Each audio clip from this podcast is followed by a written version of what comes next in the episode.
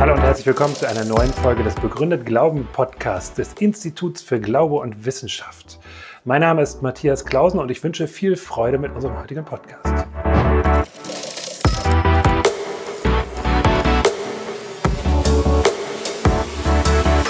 Das Thema ist ja klar. Das Thema ist sehr persönlich formuliert, warum ich Christ bin, trotz des Leidens in der Welt. Und ich möchte dieses Thema deshalb auch persönlich angehen und die Frage oder die Aussage auch persönlich beantworten. Ich komme nicht aus einem christlichen Elternhaus. Bei mir zu Hause war ein Wort meines Vaters für mich prägend. Mein Vater hat immer dann, wenn ein Politiker im Fernsehen sprach, gesagt, alles gelogen. Wenn meine Mutter etwas sagte, was die Nachbarin gesagt hat, alles gelogen. Wenn Sie in einer Umgebung aufwachsen, wo alles, was man Ihnen erzählt, mit der Unterschrift belegt wird, alles gelogen, haben Sie sehr gute Aussichten, nicht nur ein Skeptiker, sondern ein misstrauischer Mensch zu werden gegenüber allem, was man Ihnen sagt. Und das bin ich sicher geworden und äh, leider auch mehr oder weniger geblieben. Alles gelogen. Natürlich kann man sagen, das ist rein äh, logisch gar nicht möglich, weil man muss die Frage sich stellen, ist wenigstens dieser Satz nicht gelogen? Alles gelogen. Also ist nicht die Aussage, es gibt keine Wahrheit, eine Aussage, die ins Absurde führt, weil man fragen muss, ja, ist nicht dieser Satz, es gibt keine Wahrheit, wenigstens wahr. Er war absolut überzeugt, dass alles relativ ist. Also wir haben da ein gewisses sprachliches Problem, das hatte ich damals nicht sondern das hat mich ganz maßgeblich geprägt als Familienspruch. Ich bin also nicht Skeptiker geworden aufgrund einer philosophischen Entscheidung, sondern aufgrund von Erziehung. Und das äh, ist, glaube ich, noch wirksamer. Alles gelogen. Das ist sozusagen der, das Motto meines Lebens. Von daher wird es jetzt nicht so erheiternd werden heute Morgen. Aber Sie haben ja sicher einen anderen Familienspruch gehört und werden das ganz anders aufnehmen. In der Schule mussten wir uns in der Oberstufe entscheiden zwischen einem sprachlichen Zweig und einem mathematischen Zweig. Ich habe mich damals für den sprachlichen Zweig entschieden.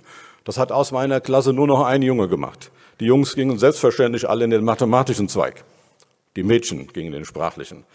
Nun waren wir die beiden letzten übrig gebliebenen Jungen aus unserer Klasse und haben von daher in der neuen Klasse zwangsweise natürlich nebeneinander gesessen, als eine Art Notgemeinschaft der letzten überlebenden Jungen der früheren Klasse. Und dieser Junge war Christ. Und er sagte zu mir, Jesus Christus ist von den Toten auferstanden. Ich fand das wirklich eine bemerkenswerte Mitteilung, eine erstaunliche Neuigkeit. Ähm, ich habe die anderen in der Klasse gefragt, was sie von ihm denken. Die haben gesagt, äh, der ist Christ, weil seine Eltern auch Christen sind. Und das stimmt, seine Eltern waren auch Christen. Aber er hat sein Christsein nicht mit seinen Eltern begründet, sondern mit der Auferstehung von Jesus Christus. Und die hat er mit seinen Eltern äh, wahrscheinlich nichts zu tun. Muss man irgendwie anders versuchen herauszufinden. Ich war damals an dieser Aussage sehr interessiert, mehr offensichtlich als meine Klassenkameradinnen und Kameraden, weil äh, mich damals die Frage nach dem Sinn des Lebens, wurde eben ja schon als zitiert, sehr bewegt hat. Wofür lohnt sich der Einsatz meines Lebens, wenn mit dem Tode alles aus ist und wenn das, was ich tue, genauso vergeblich und vergänglich ist wie das, was ich nicht tue? Wofür lohnt sich alles? Und da hinein dieses Wort zu hören, dass äh, der Tod nicht das letzte Wort hat, sondern dass es eine Auferstehung der Toten gibt und dass Gott in der Geschichte, in Jesus Christus gehandelt hat, das fand ich schon interessant und habe daher begonnen, mich mit dem Neuen Testament zu beschäftigen. Ich habe dann in Gießen und vor allen Dingen in München studiert, und zwar habe ich dort Geschichte studiert, alte Geschichte. Denn die Frage der Auferstehung, die hat mich interessiert, und die fällt ja in die Zeit der alten Geschichte. Von meiner Ausbildung her bin ich Althistoriker. Manchmal werde ich gefragt, was das ist, und dann sage ich, das ist eine Fachbezeichnung. Es ist nicht so, dass jeder Historiker irgendwann automatisch zum Althistoriker wird sondern das ist eine Fachbezeichnung. Darunter versteht man die Zeit von Beginn der Erfindung der Schrift, so gut 3200 vor Christi Geburt, bis Beginn des Mittelalters, vielleicht 300 bis 500 nach Christi Geburt. Das ist das, was ich studiert habe, und dabei hat mich das, die Frage nach der Auferstehung von Jesus Christus interessiert. Historiker führen ja einen Indizienprozess. Sie rekonstruieren vergangene Ereignisse aufgrund von Indizien. Indizien müssen bewertet werden. Menschen bewerten Indizien unterschiedlich. Das kann man auch vor Gericht immer wieder sehen. Das liegt an ihrer Lebenserfahrung, das liegt an ihrer Berufserfahrung und manchmal liegt es auch an ihren weltanschaulichen Voraussetzungen, besonders bei dem Thema der Auferstehung. Oft spielt es keine Rolle, was für eine weltanschauliche Voraussetzung man hat, wenn man Indizien bewerten muss. Aber manchmal schon, bei der Auferstehung schon. Denn die Auferstehung war nach dem Zeugnis des Neuen Testaments ein Handeln Gottes in der Geschichte. Und wer nun glaubt, dass es gar keinen Gott gibt, der muss das, was im Neuen Testament über die Auferstehung von Jesus steht, irgendwie anders erklären. Wer aber die Offenheit mitbringt, es könnte einen Gott geben oder sogar überzeugt ist, dass es einen Gott gibt, der hat einen anderen Zugang zu den Indizien der Auferstehung. Das hängt aber nicht mit den Indizien zusammen, sondern mit seiner weltanschaulichen Vorentscheidung oder Voraussetzung. Diese Vorentscheidungen und Voraussetzungen haben Historiker genauso wie Juristen oder andere Berufsgruppen. Und ich hatte immerhin, dafür bin ich dankbar, die Offenheit, dass es einen Gott geben konnte. Jedenfalls dachte ich, man kann es nicht ausschließen, dass es einen gibt. Wie komme ich dazu, das auszuschließen? Und wenn man dann im Neuen Testament liest, stellt man fest, dass da viele Aussagen gemacht werden aufgrund einer historischen Basis, dass etwas stattgefunden hat. Das merken wir ja noch im Glaubensbekenntnis. Gelitten, gekreuzigt unter Pontius Pilatus. Also nicht irgendwann, irgendwo, irgendwie, sondern unter, zur Zeit des Pontius Pilatus von 26 bis 36 Statthalter in Judäa. In der Zeit hat sich das abgespielt mit dem Tod und der Auferstehung von Jesus. Und es gibt Indizien über die Auferstehung von Jesus. Das leere Grab, die Begegnung mit dem Auferstandenen und vor allen Dingen die Verwandlung im Leben der Jünger.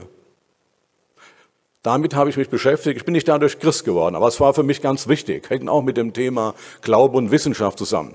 Als mein Schulfreund mir von der Auferstehung sprach, dachte ich, ist das nun eine religiöse Frage, eine Glaubensfrage, eine theologische Frage oder ist das sogar eine geschichtswissenschaftliche Frage? Können Historiker dazu etwas sagen? Und zu meiner Überraschung habe ich herausgefunden, sie können etwas dazu sagen.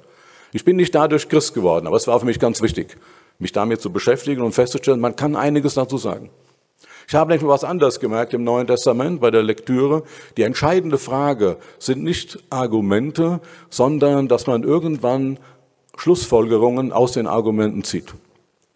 Gerade auch bei Jesus Christus. Es gibt kein Leben aus der Distanz, so wie es auch keine Liebe aus der Distanz gibt und keine Freundschaft aus der Distanz. Es gibt auch keine Begegnung mit Gott oder Jesus aus der Distanz. Und das wurde mir bei diesen ganzen Überlegungen und Studien und Lektüren des Neuen Testaments bewusst. Jesus sagt, wenn du wissen willst, ob das, was ich sage, wirklich von Gott ist, dann wirst du es herausfinden, wenn du den Willen Gottes tun willst. Und ich wollte das herausfinden. Und das ist mehr als nur zu prüfen. Es ist wichtig, sich mit Argumenten zu beschäftigen. Das wollen wir heute ja auch tun. Auch mit Argumenten für oder gegen die Auferstehung. Das ist alles wichtig. Aber der entscheidende Punkt ist, was machen wir dann, wenn wir einen Schritt weiter sind? Es gibt kein Leben außer Distanz. Und für mich hat das dann als Student dazu geführt, dass ich einmal eben zu dem Jesus gebetet habe, von dem mein Freund mir gesagt hat, dass er lebt, dass man mit ihm reden und mit ihm rechnen kann. Das war der Start. Denn beim Christenglauben, das ist mir dann immer mehr bewusst geworden, wie ich das von Anfang an auch vermutet hatte, geht es im Wesentlichen um eine Beziehung zu Jesus. Es geht auch um Fragen und um Verhaltensweisen. Es geht um historische Genauigkeiten. Darum geht es auch. Aber es geht hauptsächlich um eine Beziehung zu Jesus, der lebt, der auferstanden ist und mit dem man reden kann im Gebet. So bin ich also Christ geworden. Später dann äh, war ich bei der SMD angestellt, war mal 15 Jahre Generalsekretär. Ich habe dann anschließend dieses Institut für Glauben und Wissenschaft gegründet und war da auch so gut 15 Jahre lang der Leiter dieses Instituts. Und äh, zu den zweiten wichtigen Erlebnissen, außer dass ich Christ geworden bin, zählt dann natürlich auch der Unfalltod meiner ersten Familie. Ich bin äh, seit 1977 regelmäßig in die DDR gefahren und habe dort auch Vorträge gehalten, was mir nicht erlaubt war zu tun. Und man hat dann bei größeren Veranstaltungen gesagt, weil ich so eine weite Reise hinter mir hatte, von West nach Ostdeutschland, was ja nicht jeder konnte, von Ost nach West war die Reise natürlich noch weiter, wie man zugeben muss, ähm, kann, darf ich ein etwas längeres Grußwort halten. Und da habe ich dann Grußworte von 45 Minuten Länge von mir gegeben. Also ich grüße Sie auch heute Morgen hier. Vielleicht sogar ein paar Minuten kürzer. Aber da war Zeit besonders wichtig, die man da geben konnte, ohne dass die Stasi eingriff. Und bei einer dieser Fahrten auf dem Rückweg, bereits wieder im westlichen Teil Deutschlands, hatten wir einen sehr schweren Verkehrsunfall, den ich als einzige überlebt habe. Meine Frau und unser Kind sind ums Leben gekommen.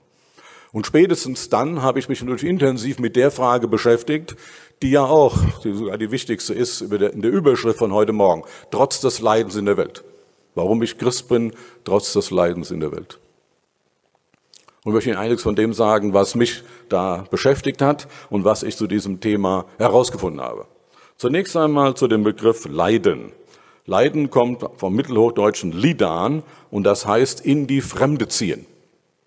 Das ist ganz interessant, dass also im Deutschen Leid mit Fremdheit verbunden wird. Also das, was wir im Leid vor allen Dingen empfinden, ist, dass die Welt nicht so ist, wie sie sein sollte. Das ist ein ganz starkes Nagen an der Sinnfrage, Leid, weil man den Eindruck hat, es ist ungerecht, das Leid, was man erfährt oder was andere erfahren, wenn man sich damit beschäftigt. Oder auch das deutsche Wort Elend kommt von Außerlandes sein, hat man den gleichen, der gleiche Begriff im Deutschen. Also im Deutschen wird Leid ganz stark verbunden mit Fremdheit. Die Welt ist nicht so, wie, wie sie sein sollte, oder wir sind nicht in der Welt, wie sie sein sollte. Leiden, Lidan, Fremde, Elend, außer Landes sein. Es gibt ja in Sachsen-Anhalt ein Dorf, das heißt Elend.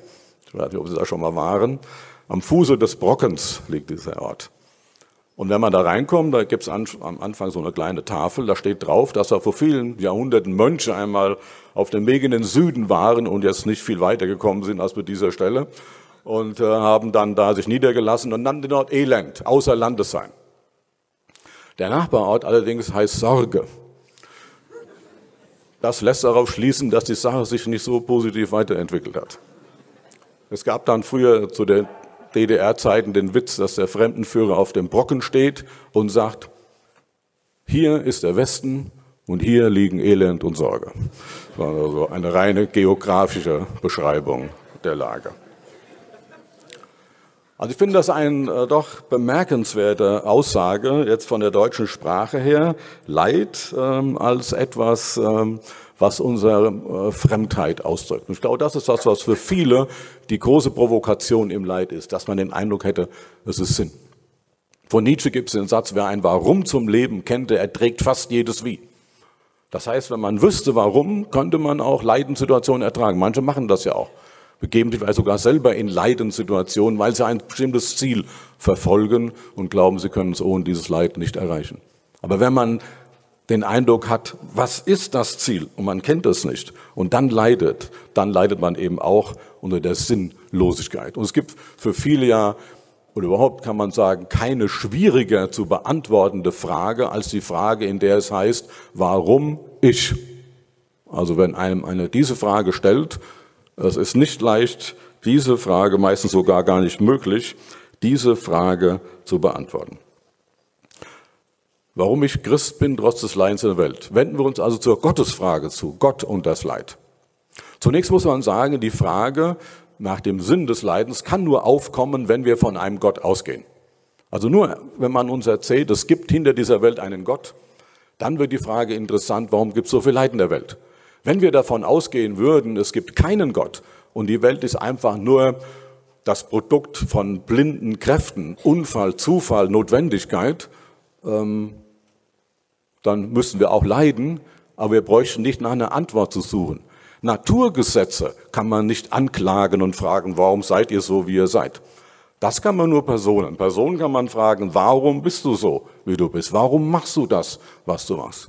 Also die Frage, Gott und das Leid. Und überhaupt die Frage nach dem Leid wird das in dem Moment interessant, wo uns jemand erzählt, hinter dieser Welt steht nicht blinde Mächte, geistlose Materie, die als Zufallsprodukt uns herausgefunden haben, sondern hinter dieser Welt steht ein liebender Gott. Dann sagen wir ja, aber wie sieht die Welt aus? Wie passt das zusammen, Gott und das Leid? Und nach Umfragen ist das ja wohl die Frage, die die meisten Menschen dazu bringt, nicht an die Existenz Gottes zu glauben. Wenn man so auf der Straße fragt, warum glauben Sie, glauben Sie an Gott und glauben Sie nicht an Gott, würden Sie sagen, die meisten, ich glaube nicht an Gott wegen des Leids in der Welt. Da kann gar kein Gott dahinter stehen. Also wenn es einen Gott gibt, warum gibt es so viel Leid in der Welt? Schon im sechsten Jahrhundert hat ein Philosoph der Antike eine Gegenfrage gestellt. Der hat gesagt, wenn es keinen Gott gibt, warum gibt es so viel Gutes und Schönes in der Welt? Und ich glaube, das ist eine gute Frage, weil wir eine Antwort auf beide Fragen brauchen. Wir brauchen sowohl eine Antwort auf die Frage, wenn es einen Gott gibt, warum gibt es so viel Leid in der Welt, als auch auf die Frage, wenn es keinen Gott gibt, warum gibt es so viel Schönes in der Welt. Es ist ja nicht nur so, dass es nur Leiden gibt in intensiver Art, sondern es ist ja auch so, dass wir sehr viel Schönes erleben. In der Kunst, in der Natur. Für manchen ist das schon Schönheit, wenn der FC Bayern mal verliert. Also es gibt eine ganze Reihe Dinge, wo Leute sich am Leben freuen, anschließend. Das ist auch wirklich schön. Also zu sagen, das ganze Leben ist Leiden, klingt doch für manchen etwas sehr steil. Und ich glaube, dass das eine gute Frage ist, dass wir für beides eine Antwort brauchen. Und der Atheismus, dem ich damals ja glaubte, bevor ich als Student Christ wurde, hat keine Antwort auf die Leitfrage. Atheisten gehen ja oft zu Christen und sagen, ja, was ist dann der Antwort, wenn es einen Gott gibt, auf die Leitfrage? Man muss sich die Frage zurückstellen, was ist denn deine Antwort? Es gibt gar keine. Der Atheismus hat keine Antwort und hat auch keine Hoffnung, weil die Welt ist so, wie es ist. Manchen geht's gut, manchen geht's nicht gut, so ist es halt. Und es ist, glaube ich, für viele Menschen unerträglich, davon auszugehen, dass das, was hier an Leiden geschieht, von Menschen an Menschen, nie irgendwo gerechtfertigt wird. Der Philosoph Horkheimer wurde kurz vor seinem Tod in einem langen Interview unter anderem gefragt, ob er glaube, dass es einen Gott gibt. Und er hat geantwortet, ich fürchte, es gibt keinen. Und da wurde er gefragt, warum er das fürchtet. Viele finden das ja gut. Hat Horkheimer gesagt, wenn es keinen Gott gibt, gibt es auch keine Gerechtigkeit. Nur wenn der jüdisch-christliche Glaube recht hat, dass es einen Gott gibt, der einmal in Gerechtigkeit richtet, nur dann gibt es Gerechtigkeit für die Opfer und Täter der Geschichte. Und es ist unerträglich, davon auszugehen, dass die ganzen Verbrecher der Geschichte, von Pol Pot bis weiß ich wem, Adolf Hitler, einfach so davon kommen. Schieße sich eine Kugel durch den Kopf und das war's. Wie Kurt Martin mal gesagt hat, denjenigen, die nicht glauben, dass es eine Auferstehung gibt. Nein, nein, so einfach ist es nicht. Einfach zu denken, man käme so davon. Das ist sozusagen der Mythos, das Wunschdenken der Neuzeit. Nein. Es wird alles nochmal zur Sprache kommen. Vor kurzem ist das Gleiche noch einmal aufgegriffen worden von einem anderen Philosophen, Holm Tetens aus Berlin, der viele Jahre sich sehr stark auch als Atheist äh, dargestellt hat. Und der hat ein ganz neues Buch geschrieben mit dem Titel Gott denken. Und da greift er den gleichen Gedanken auf und sagt, der Naturalismus, also der ausgeht davon, es gibt keinen Gott, hat keine Antwort auf die Theodizee-Frage, auf die Frage nach der Gerechtigkeit Gottes, wie geht man um mit dem Leid. Er hat keine Antwort auf die Leitfrage.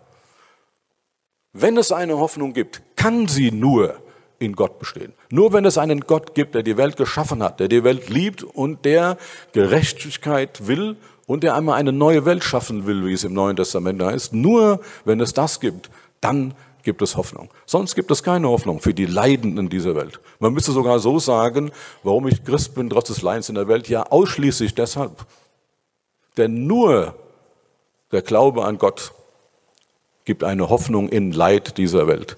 Der Atheismus gibt keine Hoffnung. Er hat gar keine.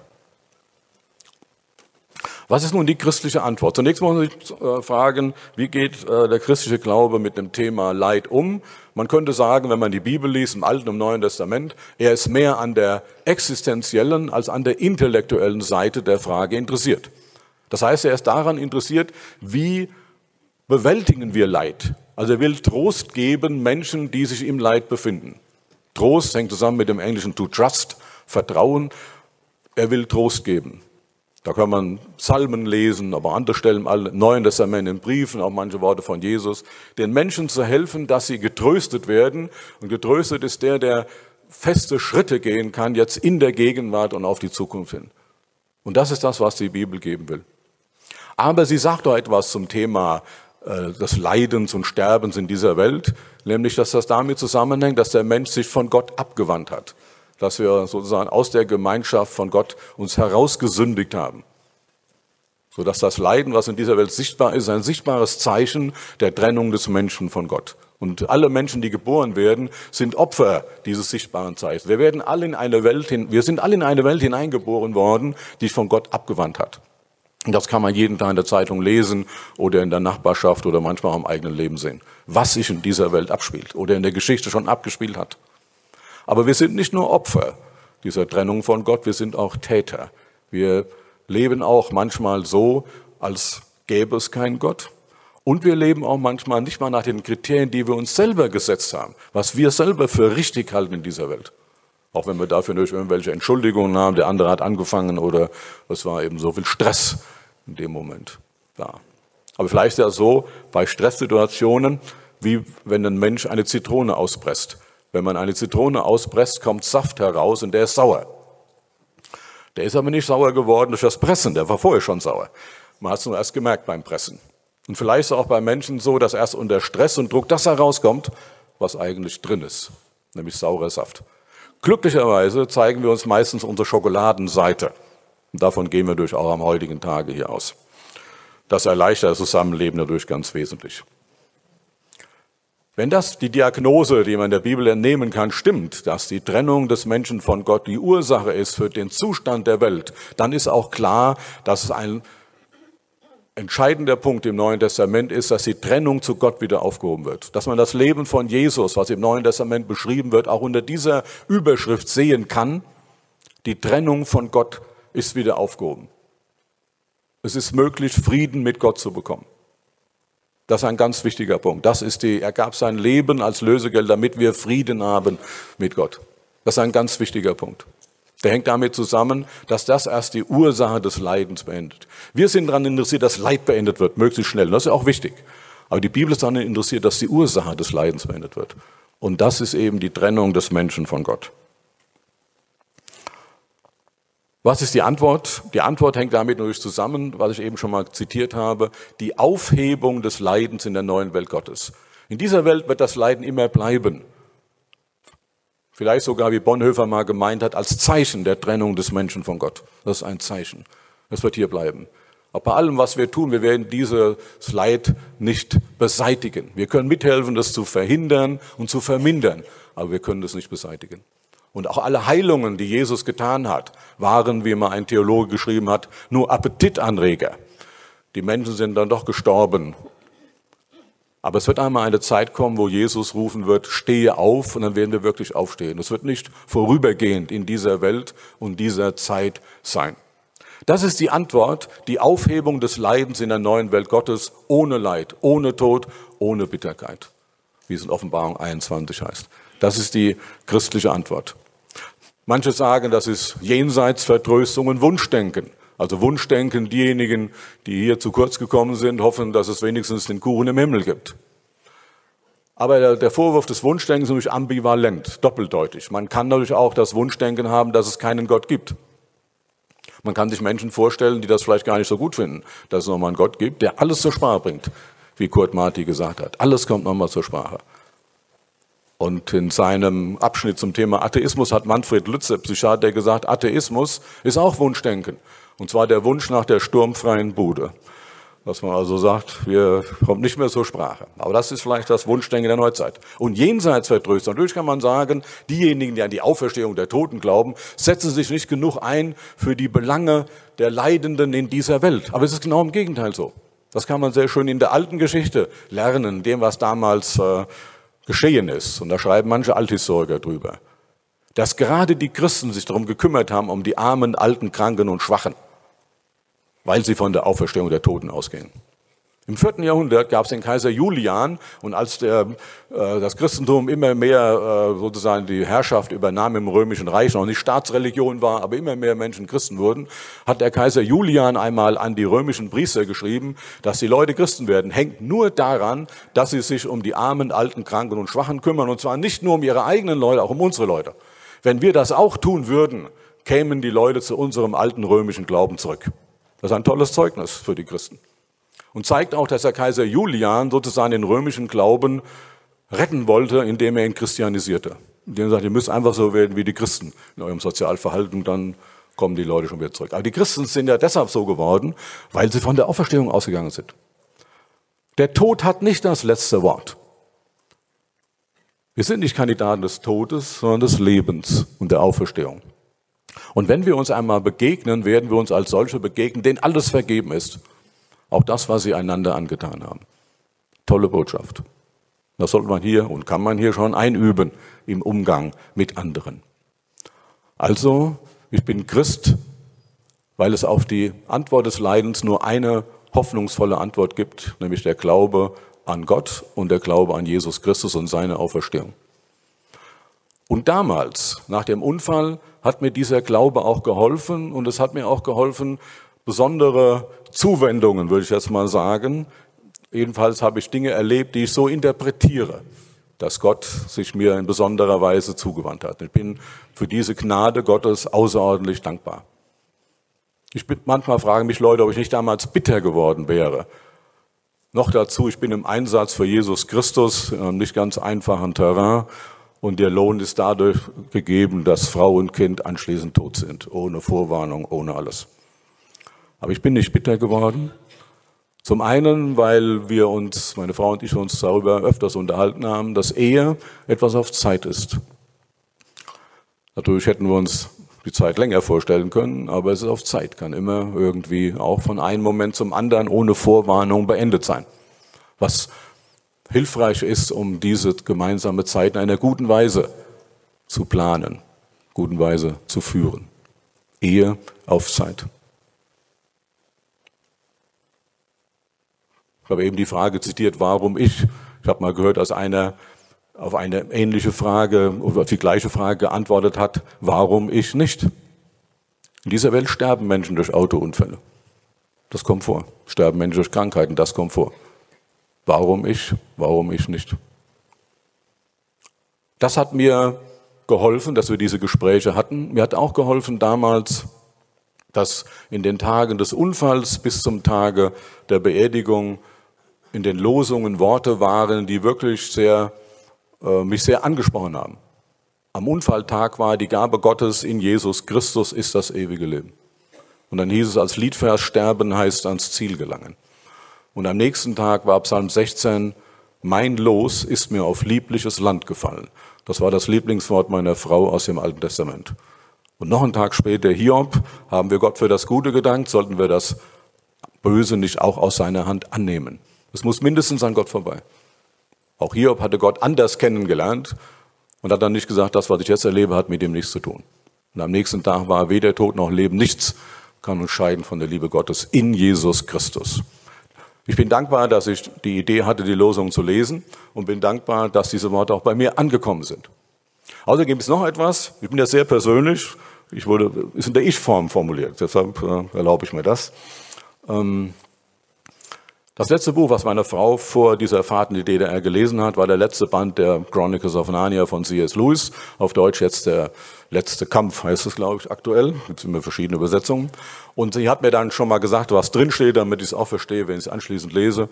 Und hat zu mir gesagt, nach dieser Lektüre habe ich keine Angst vor dem Sterben und freue mich auf die Welt Gottes mit Jesus Christus. Das war keine Todesahnung. Wer dieses Buch kennt, äh, kann sich vorstellen, obwohl es ein Kinderbuch ist und man vielleicht auch Mühe hat, da hinzukommen, aber äh, warum man auf solche Gedanken kommen kann.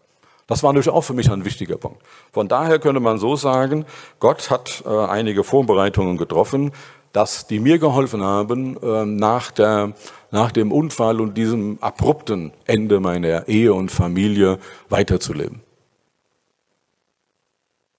warum ich Christ bin, trotz des Leidens in der Welt. Das hat ja auch etwas mit mir persönlich zu tun, wie ich also selber mit diesem äh, Leiden umgehe. Der Philosoph Robert Spemann hat einmal geschrieben, der christliche Glaube lehrt die Aufhebung des Leidens und zwar für jeden. Also nicht so wie viele Zukunftsforscher sagen, ja, es wird später mal besser werden. Die früheren haben halt Pech gehabt. Nein, es gibt eine neue Welt Gottes für alle. Auch die früher da waren. Die sind nicht zu spät gekommen sondern es wird eine neue Welt Gottes geben, ohne Leid, ohne Tod, ohne Bitterkeit. Das ist die christliche Antwort. Der Atheismus gibt keine Hoffnung für Leidenssituationen in dieser Welt. Und zweitens, weil ich selbst in meinem eigenen Leben einer sehr schwierigen Situation auch das erfahren habe. Dass ich erfahren habe, dass Gott hilft, im Leiden da ist. Schließen möchte mit einem Psalmwort, ähm, was das alles sehr gut ausdrückt. Psalm 23 ist ja der bekannteste Psalm, wahrscheinlich gerade in Leidenssituationen. Und vielleicht ist Ihnen auch schon mal aufgefallen, wahrscheinlich, dass da ein Wechsel stattfindet. Subjektwechsel sozusagen. Es geht so los. Er, der Herr ist mein Hirte. Er führet mich, er leitet mich, er erquickelt mich. Er, er, er, er. Und dann auf einmal wird's per Du. Du bist bei mir im Tal der Todesschatten. Dein Stecken und Stab trösten mich. Das heißt, in dem Moment, wo es ins Leiden geht und in die schwierigen Situationen, wird es per Du. Ich glaube, das ist die zentrale Botschaft im Alten und auch im Neuen Testament, dass Gott da ist. Und die Aufforderung, sich an ihn, den nahen Gott zu wenden. Wenn wir zu Gott beten, rufen wir nicht den fernen Gott herbei, sondern beten den nahen Gott an. Paulus kann in Athen sagen, Gott ist nicht ferne von uns, er ist nahe einem jeden von uns und er will gefunden werden. Und das gilt auch in kritischen und Leidenssituationen. Ich bin Christ trotz des Leidens in der Welt, weil nur der christliche Glaube eine Antwort der Hoffnung hat auf das Leid. Und weil ich erlebt habe, dass Gott auch in Leidenssituationen durch sein Wort und durch andere Menschen hilft. Vielen Dank.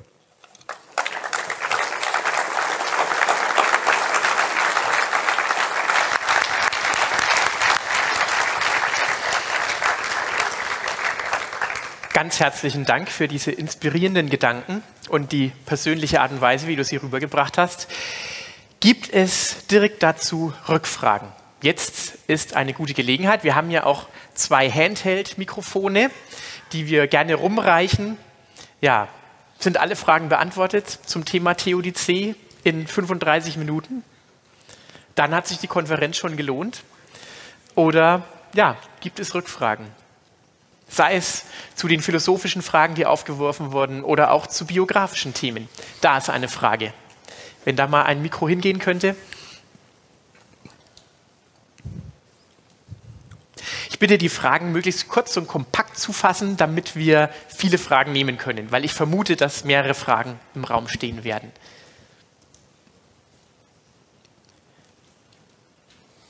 Hallo? Ja, hallo. Eine Frage ist für mich noch nicht beantwortet, nämlich die Frage, warum nutzt Gott nicht seine Macht hier auf der Erde, um das Leid wegzutun oder abzuschaffen? Oder anders gefragt, Warum werden wir nicht gleich in das Paradies hineingeboren, sondern müssen das hier auf der Erde noch alles ertragen? Ja, ich glaube, die äh, Frage mit Gott und Leid kann man wohl nur so beantworten, indem man ähm, das in den Stufen sieht. Punkt eins, dass Gott die Welt geschaffen hat und siehe, es war gut. Und dann Punkt zwei, die Trennung des Menschen von Gott. Und dann Punkt drei, das, was Gott getan hat, um die Trennung aufzuheben. Und dann wird einmal eine neue Welt Gottes kommen. Das, was wir leben, äh, kann man wahrscheinlich am besten mit dem Ausdruck der Zwischenzeit äh, beantworten. Und äh, warum Gott die Zwischenzeit so lange lässt, das kann man schwer sagen, aber hätte er vor 70 oder 80 Jahren die Zwischenzeit beendet, gäbe es mich zum Beispiel gar nicht. Und ich kann mir das Leben ohne mich eigentlich gar nicht mehr vorstellen. Also wir, ähm, also ob das jetzt der Grund war, es so lange hinzuhalten, das weiß ich jetzt nicht. Aber ich wollte nur mal sagen, das ist ein Grund, den ich verstehe. Dass man also, dass man, das so, ich glaube, dass äh, in diesen Stufen, dass man sagt, die Welt war gut geschaut, das ist ja, und sie, es war alles gut, aber dann wird eben, gibt es die, die Möglichkeit, ähm, das ist natürlich schwer erklärbar, man versucht das oft mit dem Bild der Freiheit, dass man sagt, Gott wollte eine Gemeinschaft mit Menschen in Freiheit ähm, und wir wissen, dass zur Freiheit natürlich auch gehört, ähm, dass man sich auch anders entscheiden kann. Das ist undenkbar, dass es Menschen sich gegen Gott entscheiden können, obwohl sie ja von Gott alleine abstammen. Keiner von uns hat das Leben aus sich selbst, aber offensichtlich äh, war es Gott das wert. Äh, und dann gibt es eben die, die Zeit, in der wir uns befinden, das ist die Zeit, die wir sozusagen althistorisch oder auch früh- und vorgeschichtlich äh, überblicken können, vor allen Dingen durch ab der alten Geschichte. Und da stellen wir eben fest, was das Produkt ist einer Zeit, äh, einer Menschheit, die ohne Gott lebt. Und die Verheißung ist eben die Aufhebung in der neuen Welt Gottes. Und die Frage ist natürlich dieses Jahr äh, außerordentlich berechtigt. Das haben sich viele schon immer wieder gefragt. Warum wird es nicht beendet. Es gab immer wieder ganz besondere, schwierige und kritische Zeiten in der Weltgeschichte äh, oder auch für Einzelne, die, die jetzt da wirklich den Wunsch hatten, dass es doch ein Ende nehmen möge. Äh, generell wichtig finde ich, dass Gott jedem nur seine eigenen Fragen beantwortet. Also nicht, warum macht er das dies und das, sondern äh, das ist übrigens auch in einem Roman von Lewis, um den nochmal positiv zu erwähnen, dass da die Jesus-Figur sagt, ich beantworte jedem Menschen nur seine eigene Lebensfrage. Wir haben oft die Frage, ja, was ist aus dem, warum dauert das hier oder da so lange?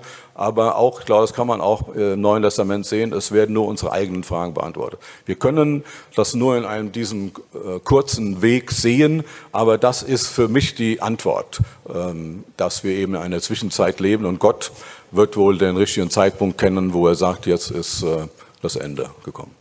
Aber er wird es festlegen und nicht andere. Wir haben noch Zeit für weitere Fragen. Da sehe ich eine.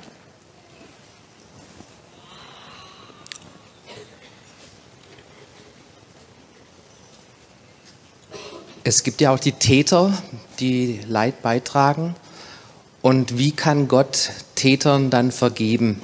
Also das ganze Thema Gnade, Adolf Hitler wenn der Gnade erlebt, wo ist da die Gerechtigkeit? Also wir haben es hier bei der Frage, wenn ich Sie richtig verstehe, unter dem Punkt zu tun, was ist Gerechtigkeit und was ist äh, sozusagen Barmherzigkeit. Äh, zum einen sehr viele gehen immer von der aus, ja Gott müsse da allen vergeben, also eben als Zeichen seiner Liebe und Barmherzigkeit. Das ist auch völlig verständlich so zu denken. Wenn man dann aber jetzt sagen wir, einen äh, Hitler oder Pol Pot oder andere ins Spiel bringt und sagt, ja, einfach auch alles vergeben, ähm, dann muss man zunächst mal sagen, dass tatsächlich die Grundlage der Bibel ist ja. Gott vergibt. Steht nicht drin, außer wenn jemand so wie Adolf Hitler war, dem vergebe ich nicht. Aber es gehört dazu, dass einer seine Schuld auch überhaupt einsieht und überhaupt Vergebung haben will. Also da stehen wir bei einer anderen äh, schwierigen Frage. Wenn jemand zum Beispiel entweder sagt, ich brauche gar keine Vergebung, oder wenn er sagt, das, was ich getan habe, finde ich ganz super und falls ich tatsächlich, falls es sowas wie ein Weiterleben gibt, wenn ich da reinkomme, dann mache ich da immer weiter. Da würde Gott wohl doch sagen, es gibt kein Vetorecht der Hölle über den Himmel. Im Himmel wird es nur noch Freude geben. Und da wird keiner reinkommen, der weiterhin gegen Freude loslegt, der weiter Hass und äh, diese Dinge verbreiten will. Der Riegel zur Hölle sitzt innen. Ich glaube, das ist auch ein wichtiger Punkt. Es geht einmal um die Frage des Gerichtes, aber es gibt auch um, er ist schon gerichtet. Ähm, ich glaube, das ist ein ganz wichtiger Punkt. Vergebung ja. Und es steht nicht irgendwo, das kann aber gar nicht vergeben werden. Es kann alles vergeben werden, wenn der Mensch Gott um Vergebung bittet. Aber er muss es tun. Und wenn er es nicht einsieht und sagt, das will ich, ich will so weitermachen, ich finde das alles super, äh, dass auf meine Kosten alle anderen leben und umgebracht werden, dass ich alle über alle Menschen verfügen und herrschen kann. Da wird Gott sagen, das ist nicht möglich. Die neue Welt Gottes, da wirst du gar keinen Platz haben. Das ist gar nicht möglich. Die Hölle hat kein Vetorecht über den Himmel. Der Riegel zur Hölle sitzt innen. Wir haben noch Zeit für weitere Fragen. Keine Frage, aber ein Kommentar.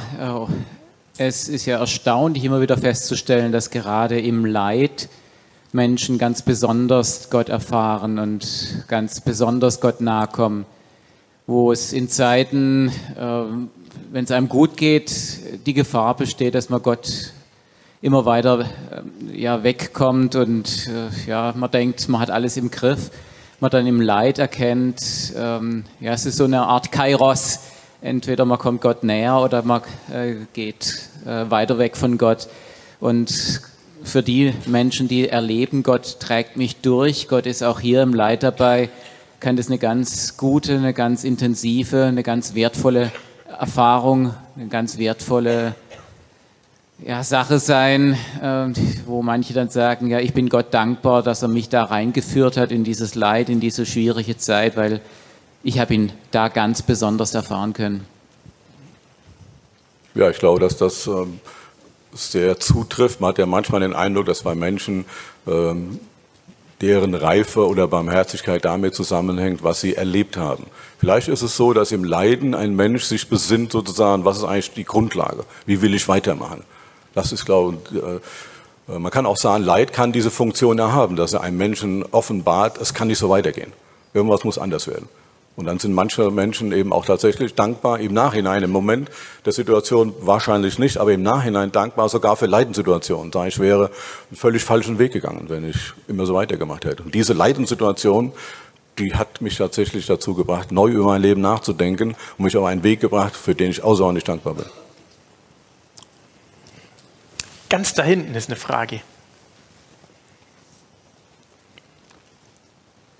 Nochmal die Hand kurz hochheben, bitte, damit das Mikrofon auch den Weg findet.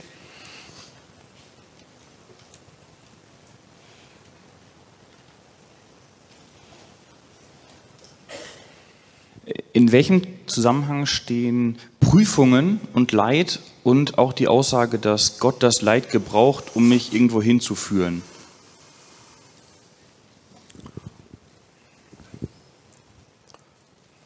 Man könnte natürlich zunächst sagen, Gott muss uns ja nicht prüfen, er weiß ja schon, wie es ausgeht.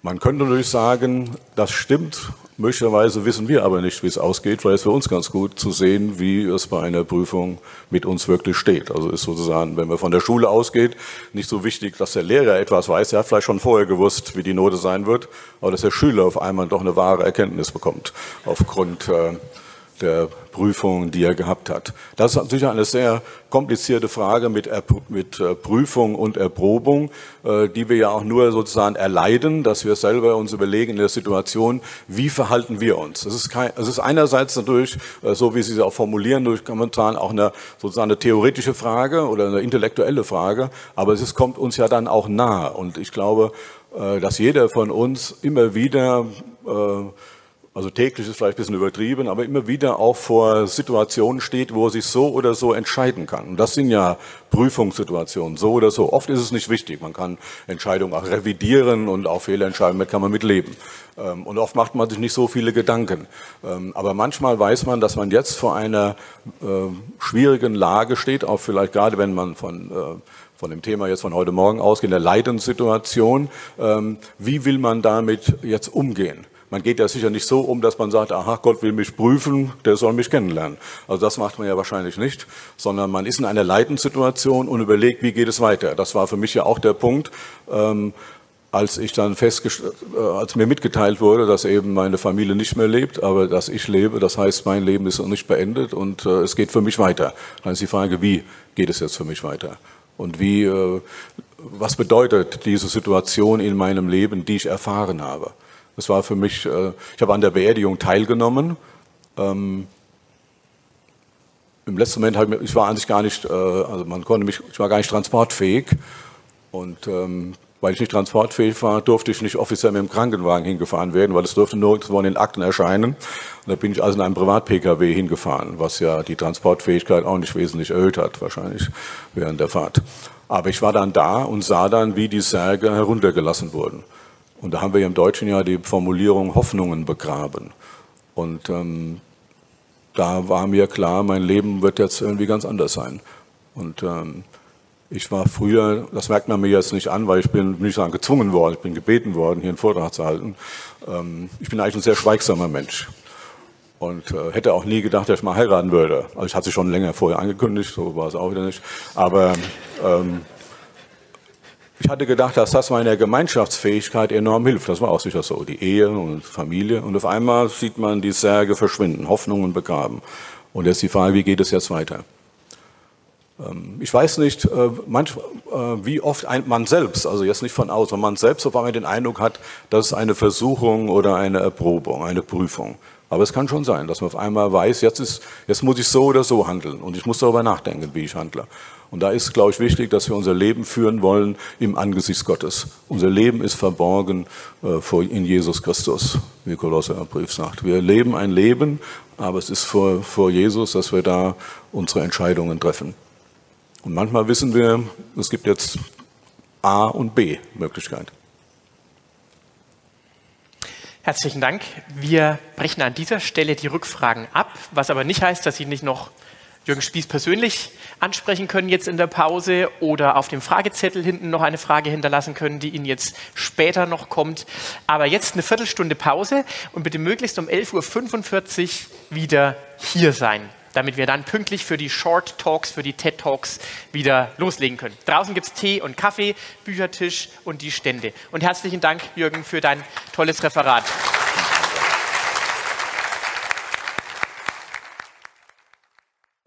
Danke fürs Zuschauen oder Zuhören. Wenn es Ihnen oder euch gefallen hat, dann hinterlasst gerne einen Kommentar auf unseren Social Media Seiten oder auf unserer Website im Kontaktformular oder schickt uns eine E-Mail. Wir freuen uns, von euch zu hören.